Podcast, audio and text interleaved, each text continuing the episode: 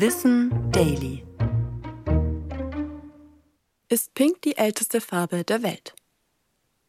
Spätestens seit dem Barbie-Hype erlebt die Farbe eine kleine Renaissance. Dass es Pink schon lange gibt, zeigte eine Studie 2018. Die Forschenden fanden knallpinke Pigmente in einem 1,1 Milliarde Jahre alten Felsen. Zustande kamen die durch die Fossilien von winzigen Cyanobakterien, die einst die Ozeane besiedelten. Auch gesellschaftlich gesehen hat die Farbe schon einige Stationen hinter sich.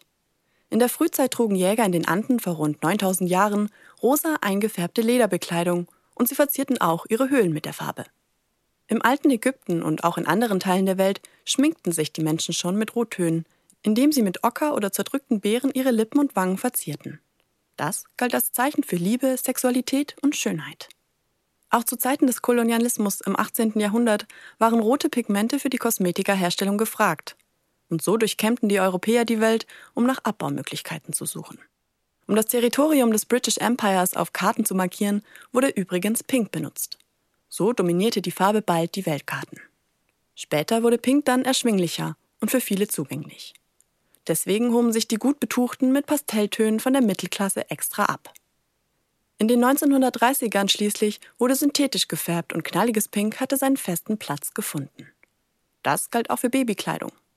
Müttern wurde seit dem Ersten Weltkrieg empfohlen, Kinder geschlechterspezifisch zu kleiden. Nach einigem Hin und Her war dann aber erst in den 60ern klar, rosa gilt als Mädchenfarbe. Noch immer ist die Farbe untrennbar mit Weiblichkeit verbunden, aber das stereotype Bild bröckelt. Zuvor im Dritten Reich wurden homosexuelle Männer in KZs mit dieser Farbe markiert.